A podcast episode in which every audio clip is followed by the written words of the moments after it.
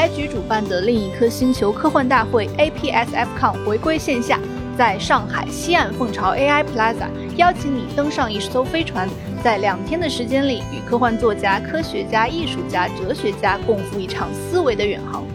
大会现已开票，购票链接、详细日程、嘉宾阵容和玩法剧透，请在微博关注未来事务管理局未来局科幻办，或关注微信公众号不存在获取。期待九月份在上海见到你，欢迎回到另一颗星球。大家好，欢迎来到由未来事务管理局独家出品的丢丢科幻电波，丢丢丢丢丢丢丢丢丢。今天呢，又来到我们衣食住行大型生活服务类栏目。也是一个好物推荐。今天我们要来聊聊素食。这个素食不是吃素的素，是 快速的素。我是本期的主持人李不称小浪花。今天跟我一起的啊，两位专业主播，一位是我们 丢丢的生活学家郭姐，大家好。还有一位是啊，对万事万物都充满考究，然后家里也有餐饮从业背景的老易，大家好，好。我们首先来定义一下，今天要聊的这个素食是希望说，无论它是，比如说是米饭、面条等等，或者。甚至是零食，但是只要你把它当饭吃，我们就把它归到今天的节目里面。对，但是呢，这个素食它又是有一定标准的，就是对我来说还要满足一些我有一些轻微烹饪的这个诉求，就是有一种我突然间变出了一顿热气腾腾的饭的感觉，要求好复杂。生活学家在这里就体现出来了。嗯，所以它也不是纯粹的那种即食类的食物。嗯，对，是因为我想跟那种什么所谓。压缩饼干这种形式区分开，嗯，需要一定程度轻微的加工，嗯，或者至少是加热吧。反正就是我们希望能够在吃饭的时候，既快捷方便，又比较正常的幸福感，要有不错的一个就餐体验感。是的，是的，对，这就是我唐突的地方啊！就是我们在讨论这一期主题的时候，我脑子里面冒出来的第一个菜色都不能叫。菜了，就是康师傅麻辣牛肉面加火腿肠。然后看完老易和郭姐提供的素材之后，我心想 是我冒犯了。是的，对，所以我们今天会从比如加工的工具，然后到各类的食材，有那种开袋即食类的，或者是啊做一点点小加工就能够快速吃的，以及说还要稍微开下火加加热的食材，以及预制菜，包括一些快速的那个烹饪剩饭的方法。其实你刚刚提。到预制菜嘛，因为预制菜它概念不仅仅于我们所知的那种什么真空包装的糊状的这个红烧牛肉，其实会更泛化一点。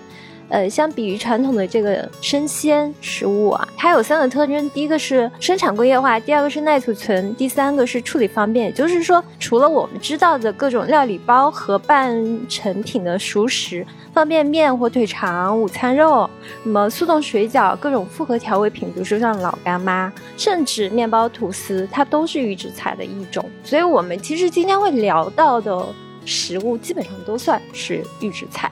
嗯，而且我们探讨的时候，就是其实并不像听上去的那么可怜啊。我们想跟大家推荐的就是那种魔法一般的素食，就是让你非常快能够获得幸福感，那种热气腾腾的家的感觉的一种好物。好的，其实主旨还是为了让大家哈按时吃饭，吃饱吃好。嗯，对，吃好很重要。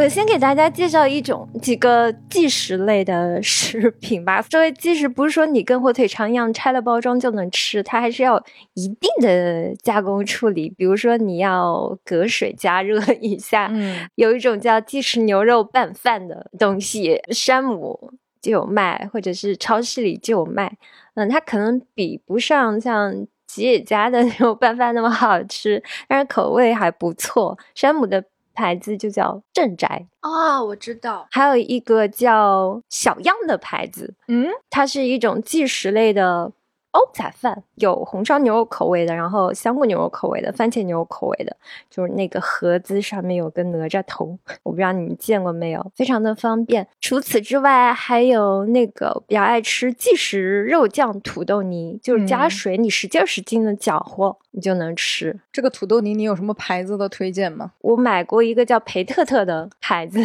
因为你要搜那个即食肉酱土豆泥，搜到的几乎就是这个牌子，它在网哦店上铺货铺的比较多，啊我觉得还可以。注意，老易说的这些已经是我们放在节目最开始说的这种最无门槛的这种、嗯对素食了。我们嗯接下来讲的就可能稍微有一些些进阶。嗯，对，那就涉及到，就是当你要进阶的时候，你就需要采用一些外部的工具了。是的，嗯一些小小的工具。前两年大家都开始看烹饪视频，比较有名的就是王刚老师啊。王刚老师每次都一个大锅，然后宽油，然后那个嗯大菜刀像行星发射机一样的那个大灶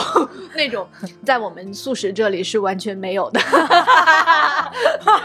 我还以为你继承了王老师的衣钵呢。那这就不叫素食了呀，这就是功夫非常了得的人在做烹饪一道大菜。那既然我们推荐的是素食，我就想给大家推荐一下，呃，一人食、两人食一些很好用的一些小的锅具。就是在我的定义里面，素食也可以有一个小小的开火，这个开火嗯不需要我大火爆炒，这个过程就也太考验人了，对不对？我想给大家推荐的是，比如说比较简单的，像微波炉、烤箱、空气炸锅这种小家电，以及小的雪平锅，也就是什么泡面锅或者小奶锅，嗯或者是小的铸铁锅，就是这些锅具呢，它都是极大的方便了现代人的生活。它可以让你不用爆炒，你就啊加热。然后搅一搅食材，然后焖一焖，煮一煮，就可以嗯获得一个完整满足的烹饪体验。嗯，而且还有一些，我记得有一个门派的料理，他们就叫微波炉料理，这是门派。对就是你可以用微波炉蒸蛋羹，嗯，然后叮一些啊、呃比较薄、比较小的肉类，这个嗯都是非常方便的方式。微波炉很适合蒸菜耶，很适合做那种健康低卡的菜，而且快手无油烟。就是我特别喜欢微波炉菜，大家可以去网上搜一下这种微波炉食谱、嗯，微波炉料理。刚才提到的感觉都是那种生活里边常备的小的炊具，就是也不需要额外去购置。其实我最近还新入了一个小烤箱，嗯我就发现其实很多国产的品牌，就包括什么，比如美的啊、九阳啊等等，什么小熊啊，它都有那种。差不多就是百元左右的嗯各类你生活里边厨房用到的，包括什么微波炉、小烤箱、什么面包机等等的，就是还是蛮推荐大家去。就是如果你不是一个特别喜欢开火的人的话，这种工具还是挺物美价廉的。那么有这么多就是小工具的郭姐最推荐的一些快速能够食用的食材都是什么呢？啊，这个就打开了我的收藏夹啊！就是我是一个非常喜欢吃碳水和那种面点的人，嗯然后呢，要追求那种很热气腾腾、很喧呼的那种感觉，所以呢，我真的是买过，然后回购过非常非常多那种各种各样的面点。首先要推荐一个比较猎奇的，就是我说出去大家都很惊讶的一个面点，叫包萨。就我在办公室说的时候，他们以为我在开玩笑，就是包子的包和披萨的萨 在一起。哇，这真是一个绝妙的发明，好吗，朋友们？就是你想想，你既可以吃到那种发的很好的包子，然后呢，你咬开之后，它的馅儿是披萨，就是，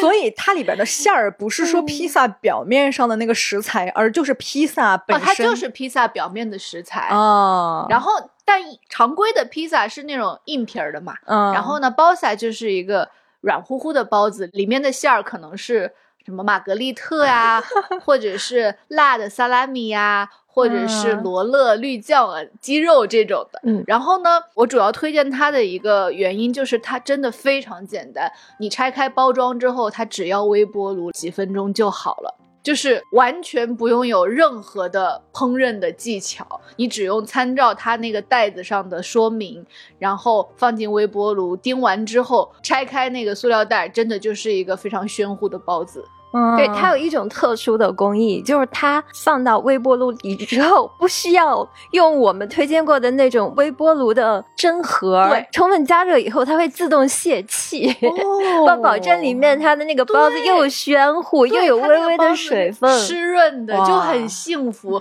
所以呢，如果你像我一样喜欢吃中式的包子，又喜欢吃披萨，然后呢又喜欢 cheese 这些口味的东西，真的非常推荐你去购买这个包萨。啊，没错此处真的没有植入啊，因为我是我知道的人中唯一吃包萨的人，都没有安利出去过，大家都觉得咦好怪。嗯，我也吃。我今天还给李不琛带了一盒，啊现在是放在我们的冰箱里，我们录完音就可以去吃那个。对，这这是整个推荐大家提供给我的素材里边，我最好奇、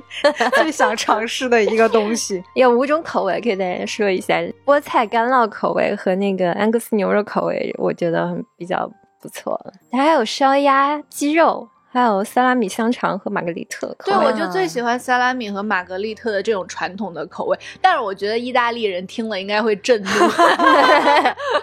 听人好邪教。是很邪教。但是啊，大家一定要保持这种开放的心态去看食物。我觉得我这种同样是作为主食爱好者、碳水爱好者的人，我还没吃之前，我觉得我已经爱上了这个东西。对 希望如果有包撒相关的从业人员有听到这期节目的话，可以发邮件给我们 marketing at faa 二零零一的 com，就是呃，如果大家给我们投一点赞助的话，我们丢丢可以弄一个包撒全测评。对我真的是太佩服这个第一个想到包萨这个点子的人了，你知道吗？包萨就是这个品牌名，他们就只做这一个东西，他们是有专利的。我不知道这个人是怎么想到这个奇妙的点子的，我谢谢你。那以此类推的话，感觉比如也可以用花卷的方式去做披萨，感觉也是可以的。我自己会觉得，在一切的中式面食里面加上 cheese 都会很好吃。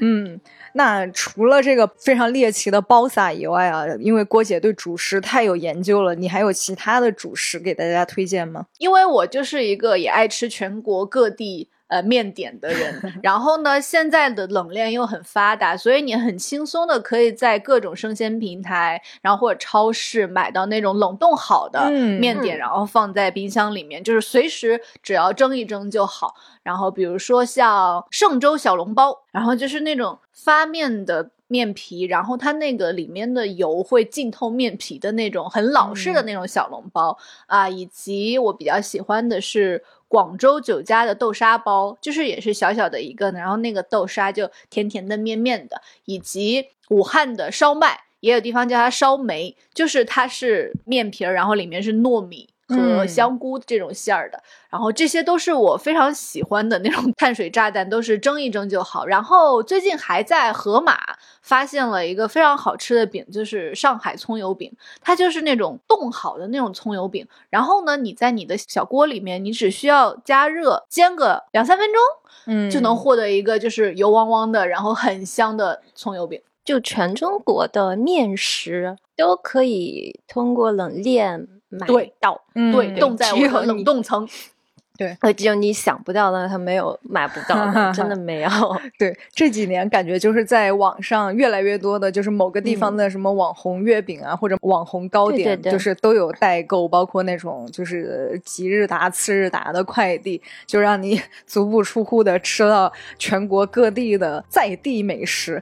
而且我有一个很个人的体验是，就前几年我妈妈突然就是疯狂的爱上了蒸各种面点，就包括蒸馒头和蒸包子。然后她嗯为了让我吃到这个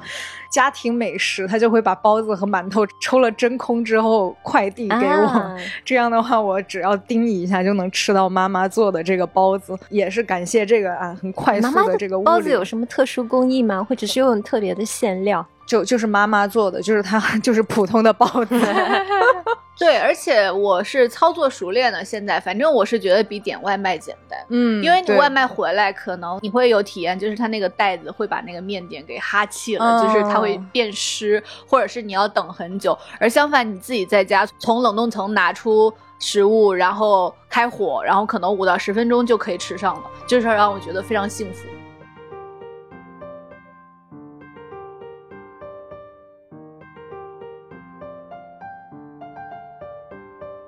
说到这个主食的推荐啊，我有一个非常爱吃的米线，就是它稍微还是要复杂一些，因为米线不是那种直接扔进去煮的，你要先把粉泡发，然后你熬汤料，然后煮在一起。但是经过我的不懈的踩雷，我终于找到一个 对，因为我们家那边呃比较靠近的流派是。南充米线的那个流派，然后呢，它跟大家熟知的，比如绵阳米粉是不太一样的，会更粗一些，然后汤的味道也不一样。有一个牌子叫有果记，就是水果的果，它的味道是我测评了所有的坑之后比较接近，我觉得我家乡味道的。一种米线，然后它还会附赠油干，嗯，油干就是它有点像，嗯，不是，它有点像某种淀粉的东西炸成一个小圆饼，它抽成真空之后，它非常油，它抽成真空之后，等你把米线煮好了端上来，然后你把那个油干直接扔进汤里面，它反而就是刚好泡个一会儿。不要泡的特别软，它就会因为吸了汤之后反而变得很酥脆，就是一口下去既有汤的油又有油干的油，就让我觉得非常非常的满足。然后在出锅之后，我一般还会自己切一些葱姜蒜，再放上一把香菜，真的是非常非常的香。你说这个牌子叫什么？有果记？对，有是有。有没有的有果子的果记就是记录的记，非常推荐大家可以尝一下。它是里面还有调料包的那种。对对对，是调料包，相当于你把调料包煮开，然后把发好的米线再放进去煮，端上来之后，你可以根据自己的口味加一些别的调味品或者是配菜。然后通常我还会再摘一把小青菜放进去煮，这样的话。就是给自己一种我这一顿饭也吃了蔬蔬菜的这个感觉。当然，其实传统的吃法，我们当地是比较抗拒在米线里面加蔬菜的。我这也属于一种自创。对 对对，老易有什么主食推荐吗？主食，我想跟大家推荐一个。就是我们邓韵老师推荐给我们的贵州六盘水的水城羊肉粉。嗯，啊，我以前没有吃过贵州本地的这种米粉，然后那天一吃就惊为天人。哇，我第一次发现原来这个新鲜的花椒是这么香的一种东西，我以前真没有闻到过那个香味。啊，为你感到遗憾。它里面会有配干粉，然后你可以选择买到那个干粉，你自己在家里煮，也可以买那种真空包装的湿粉。我更喜欢那个买湿粉，因为方便速食嘛，比较好入味，感觉那个米粉的新鲜的口感也保留的比较多一些。里面有熟羊肉，有肉汤，可能还有油辣椒，然后看其他的配料，比如说像我这种不吃香菜的人就可以不放，还会有一些酸菜。总之就是。那种传统工艺是我觉得有别于其他地方的这种米粉的口感和味道的，非常好吃。嗯，大家可以在各种电商平台去搜这个水城羊肉粉啊，因为我们吃到的前辈带来的这个，嗯，其实是他通过加上某个店家的微信，然后 定向为我们所有的人采购的。就是有一阵儿我们办公室就是人手好几包这个水城羊肉粉，然后一到饭点。就排着队在厨房用那个 用小锅来煮着吃，对，然后排排坐都在吃那个粉，确实很香。冬天吃的时候就更幸福了。对，而且提醒一下，这种鲜的这种素食，它保质期特别短。嗯，收到了之后就尽快的食用。对，哦对，而且它的油辣包有辣子的，真的特别的香。我们剪开一包，因为我们口味比较轻嘛，有时候没办法吃完一整包，我们就留着，留给下一餐吃。其他东西时候做配菜，嗯，再来做餐，真的太好吃了。嗯，我这种老一作为一个不怎么吃辣的南方人，发出这样的褒奖，这是最高的褒奖了。嗯，然后说到主食，我还有一个推荐啊，就是去年就是居家比较多的时候啊，我买过 KFC 的炒饭。哦，它是。当时应该是有一个活动吧，反正打折，然后它是五种还是六种口味的一个长方形的小条盒，然后里面有比如说那个照烧鸡肉味的，什么鱼香肉丝，就是基本上常见的那几种口味都在里面。我非常喜欢它的有一点是因为它的包装是那种长条。方形的，所以你一摞放在那个冰箱的冷冻室，它不太占位置，而且它可以，居然是这样，它可以放很久。那这个炒饭是门店直送吗？对对对，是门店直送。哦我在小时候去下了单之后，过一会儿就有那个肯德基的外送小哥直接送到门口了。嗯然后它就是直接微波炉加热，嗯加热了之后，我稍微拿出来搅一搅，然后再叮一下，把它热透之后，我觉得他们家的那个不知道是不是因为我冰冻太久啊，他们家的米饭有一种。很松的口感，它有点脱离米饭的米的那个口感了，就变得松松的，哎，我就有点沉迷那个口感的味道。对，然后整体的口味我觉得都还不错，就比那种点外卖点的炒饭要更稳定，然后啊稍微好吃一点吧。所以就是如果你是一个米饭爱好者的话，也推荐你去尝试一下。我感觉 KFC 这两年在国内的这个本地化的这个运营真的是花样百出，就它每次出了新菜都会让我很忍不住的想要去尝试一下。哦，说到这种快餐，大家记不记得我们有一次节目里面聊的是麦当劳 麦门，对然后当时小浪花说很想吃麦满分早餐，但是麦满分早餐这个开的时间有限，所以他总是赶不上。我最近发现了一个可以囤在冰箱里面，然后能够复刻麦满分早餐的东西，就是冷冻薯饼。哦就是麦满分早餐里面那个薯饼，其实也啊真的是很受欢迎的一种嗯食物。然后呢，这个食材是我在盒马发现的，它就是一排冷冻好的那个椭圆形的薯饼，而且它不用化冻，就是你直接把它拿出一块出来，然后放点油煎一煎，煎个五分钟左右就可以。但是我想了一下这个路径啊，就是我用半成品，然后做了一顿快餐，就是感觉在家人看来真是大逆不道。就你都这么大费周章了，你居然为了吃快餐，在很多长辈的雷区里蹦迪。但我经常也在家里做这种事情哎。比如说，有一种跟薯片长得很像的东西，嗯叫洋芋粑粑，也是你们哦西南的美食吗？嗯，贵州菜。我买了冷冻包装，然后在家里用油煎一下吃。你那个算是在家里边复刻街头小吃 的另一种流派。另外呢，还有一种烹饪方法吧，快速烹饪方法，我觉得就是跟从小的这个成长习惯比较有关系。就是在我们老家都会有一句俗话是说啊，四川人对一道菜最高级的夸奖方式是打包回去，明天煮面吃。哦对对对对因为你经常在外面，无论是吃炒菜、吃汤锅、吃干锅，你都会吃到那种哇，突然让你味蕾觉得很爆炸的味道。这个时候呢，吃完的这个汤底不要放弃，打包回去下面吃。我现在有时候就会，比如说我点外卖点到一道很好吃的炒菜，嗯，这个时候呢，我就会上登美团买菜。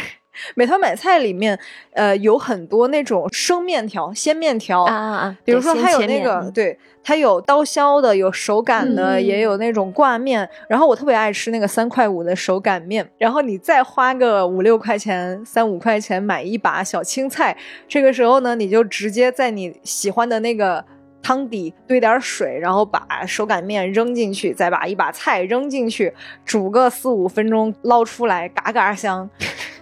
就非常好吃，尤其是我特别爱吃那种很有劲道的面条，就是会让我那一顿饭都觉得非常的幸福。啊，嗯是的，呃，面条绝对也是素食里面非常大的一门门派。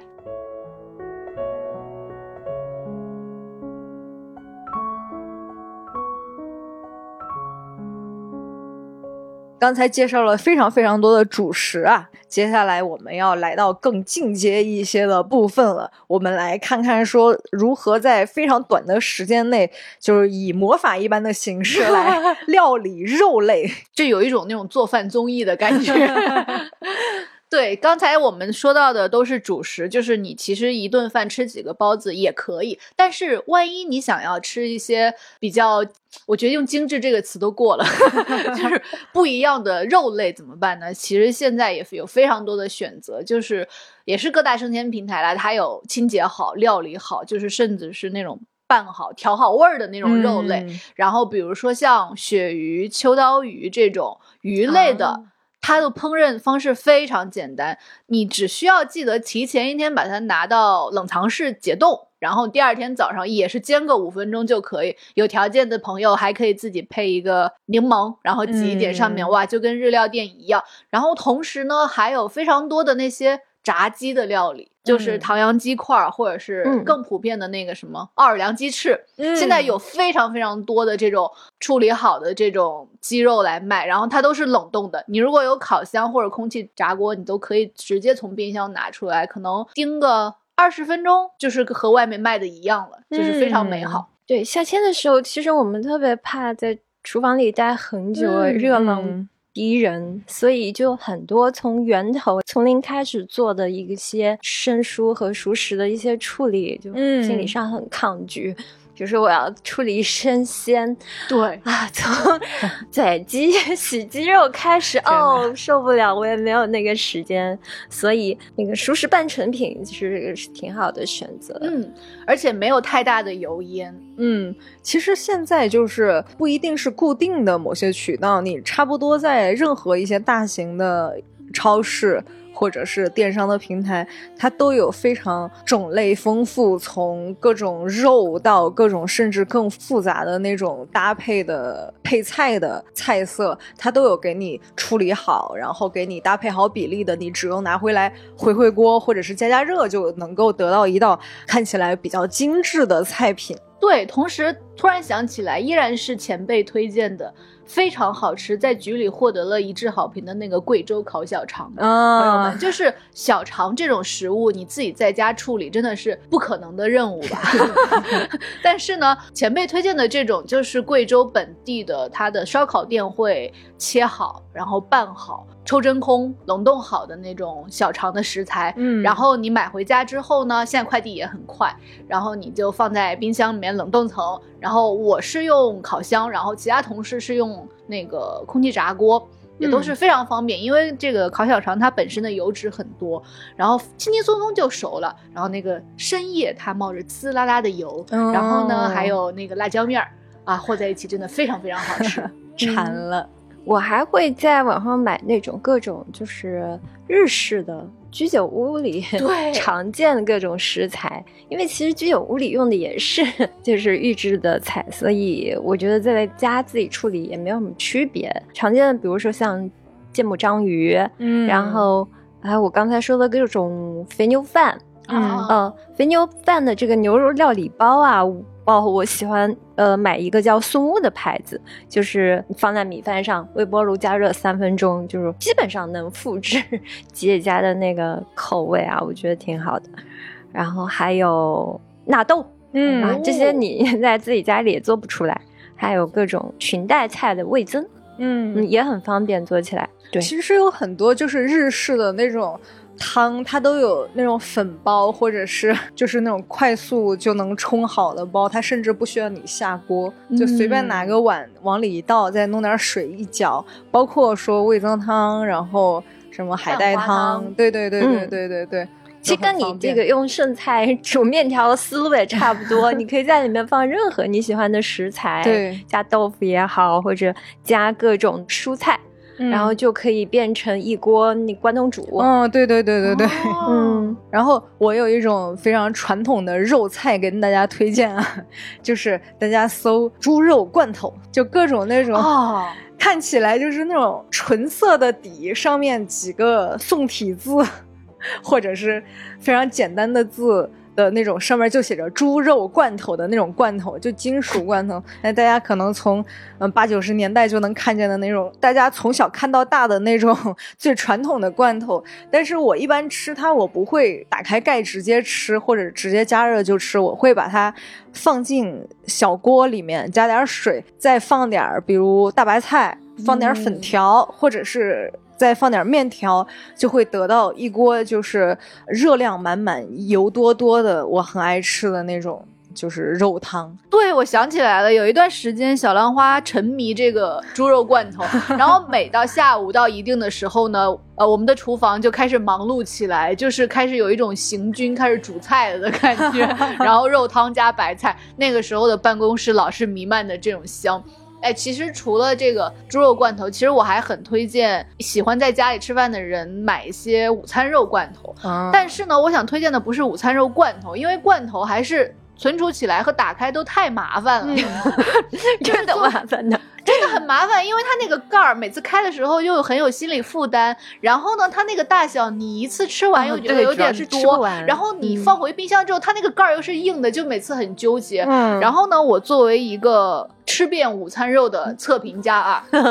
我跟大家推荐一下，我觉得最好吃的午餐肉是王家渡出的午餐肉，它其实是一个那个火锅品牌嘛，而且它这个午餐肉妙就妙在它的包装是塑料袋的那种包装，哦而且它有一个正方形的小块的那种容量，就是你刚刚好方便你一顿吃完又不会太腻的这种程度。对我真的非常感谢说把午餐肉从罐头里面解放出来，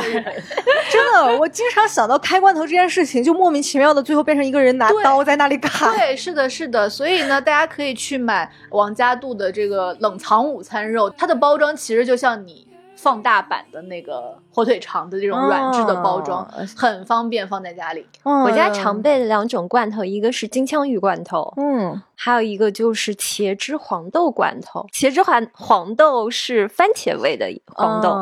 对，它里面是带汤汁儿的。因为这两种罐头，我觉得它适配性特别高，我可以用它来做各种的西餐。嗯嗯，典型的就是贝果，我跟郭姐都很喜欢吃贝果，我们已经推荐了不止一次啦。你在家里，我可以买那种一盒装的，呃，全麦碱水拌贝果。嗯，它可以大概可能有四十五天一个半月的这个保质期，然后每天早上来一个，你再可以在里面加各种你喜欢的馅料，比如说金枪鱼罐头拌上奶酪和黄油，嗯，哎，然后这种番茄黄豆罐头拌上。奶酪和黄油。如果你爱吃甜的话，你可以吃，比如说蓝莓酱和奶酪，嗯，或者是坚果碎加肉酱粉 加奶酪。就是总的来说，奥义就是加上奶酪、黄油。对对对，奶酪太好吃了。啊，你你不不怕麻烦的话，早上还有时间的话，你可以用这种洋葱和金枪鱼罐头，还有什么番茄意面酱，然后炒一炒。做成一个热的馅料，加在那个贝果里啊，真的太幸福了。我感觉这个炒一炒已经超出我们这个 素食的范围了，但是也推荐很快呀，因为都是半成品嘛。对，也推荐有时间有精力的朋友多多尝试一下。对，只要你熟练了之后呢，你的家可以变成日料店、西餐店，然后吉野家或者麦当劳。嗯，没错。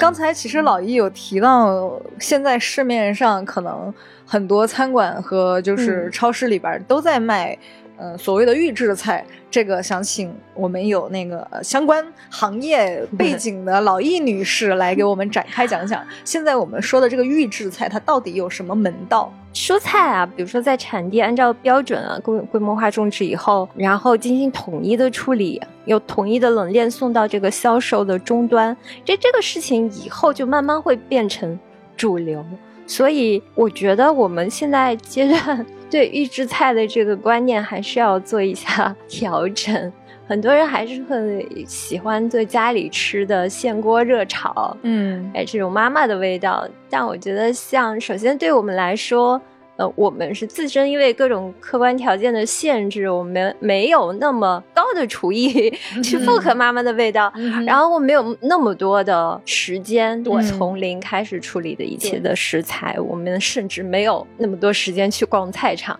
嗯，所以这个时候预制菜其实也是我们唯一的选择，而且对我个人来说。我是觉得说，我们不可能不点外卖、不下馆子，所以你其实选择无非就是在外卖和餐厅里吃预制菜，或者我自己在家吃预制菜，反正这两者没有区别。或者我们平时还有去嗯那种超市、便利店买这种吐司啊，或者是饭团，那也是一样的。其实各种快餐店，我们平时如果想要一个比较品控稳定的。店，我们就选会选那些大型连锁，比如说嗯麦记，比如说呃肯记，对吧？他们用的各种的薯条、鸡翅都是预调味、预炸过的，进店的嗯处理就是最后一步的复炸，所以我也没有什么心理障碍。除了我们刚才提到的那些品牌，价格低一点的，像黄焖鸡米饭啊、沙县小吃啊、老乡鸡啊，啊还有什么吉野家、和令谷、真功夫，然后客单价稍微高一点的，像必胜客、绿茶 西贝，然后鹿港小镇瓦嘎斯之类的。甚至再高一点的，像米其林三星、二星、一星、黑珍珠一钻、两钻、三钻，也都用预制菜，只是比例不一样而已。所以，嗯我觉得，与其这样，我有时间的话，选择自己采购再加工也嗯没有问题，就是都是一样的。其实我觉得我们现在，因为我们很少真真正正的从零开始自己烹饪啊，所以嗯可能在座的我们几位对预制菜这个事情都没有那么抗拒，就自然而然的就随着它的发展就接受了。但是我们通常，比如说都会听到，啊、家里长辈他会觉得说，是不是这个东西它就用了过多的这种添加剂，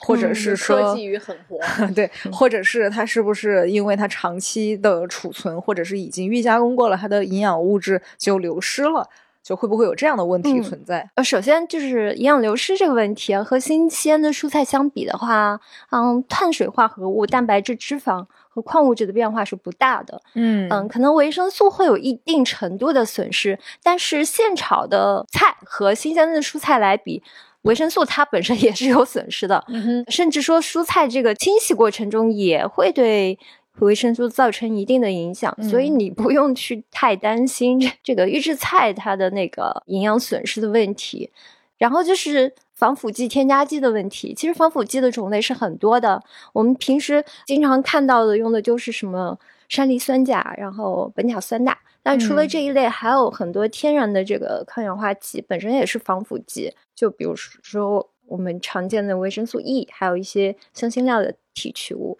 嗯，预制菜里面大多数用的也都是这些成分，而且绝大多数预制菜其实是需要高温烹饪的，本身也就是杀菌过程，然后它会用到大量的就是液氮的这个速冻处理，嗯因为是本是通过这种超低温的冷冻，它是可以抑制微生物繁殖的，所以不需要添加额外的防腐剂。但是如果你还是不放心的话，你就去选那些冷链运输的，嗯采取低温甚至冷冻的这种保鲜要求，它能在一定的时间范围内实现防腐保鲜，它就不需要添加化学物质。哦，说到这里，好像有应该有一个预制菜广告哈，哈也没有。哎，好像也没有，也不知道哎有没有做预制菜的朋友听到这一期节目呢？我们丢丢也是很希望能够接到这样的测评广告的啊，大家拉到文稿末尾看到我们的商务联系方式，邮箱 marketing at f a 二零零一 com 啊，发送你的品牌介绍和合作需求给我们，我们也想一边吃一边快乐的打广告啊。对丢丢就是很乐意跟大家分享这种生活里的点点滴滴，而且我们吃什么都贼香。没有想到，就是本期节目说了这么多好吃的，一条广告都没有。快想来啊，起广告商们！就是我们聊麦当劳那一期，就是呃，听众留言特别多。对，然后有一个听众留言是一开始特别高兴，说：“哎，丢丢竟然接到了麦当劳的广告。”后来越听越不对劲，哎，为什么还有别的那么多品牌？最后说哦，竟然没有广告投放，哎，我们也觉得很遗憾。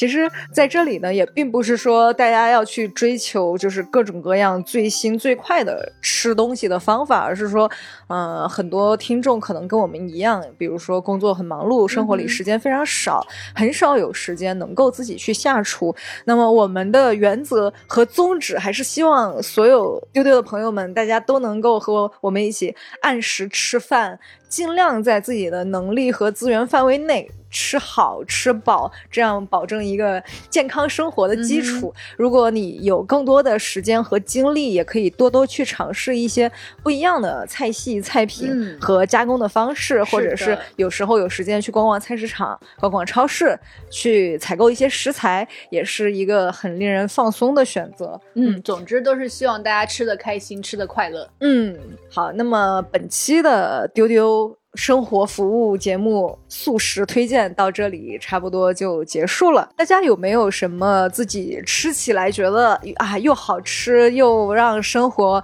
增添幸福感的素食？欢迎在评论区给我们留言和大家进行分享啊，说不定我们也会买回来吃吃看，然后再回复你，告诉你我们的吃后感。丢丢对吃的的东西好奇心可是很强的。对，也欢迎大家在所有你能听到本期节目的平台。为丢丢科幻电波点一个订阅，然后为节目点赞、评论、分享啊，让更多的人能够听到丢丢科幻电波啊！也欢迎你添加未来局接待员的微信，他的 ID 是 F A A 零五零四，加上好友之后给他留言丢丢，你就可以加入听众群，和更多的丢丢小伙伴一起聊天玩耍。嗯，请注意，另一颗星球科幻大会 APSFCon 开票了。九月二十三日和二十四日，在上海西岸凤巢 AI Plaza，购票链接在微博未来事务管理局、未来局科幻办和微信公众号不存在都可以找到。今年的地点是一处沉浸感极强的场地——三体引力之外沉浸式科幻体验的会场。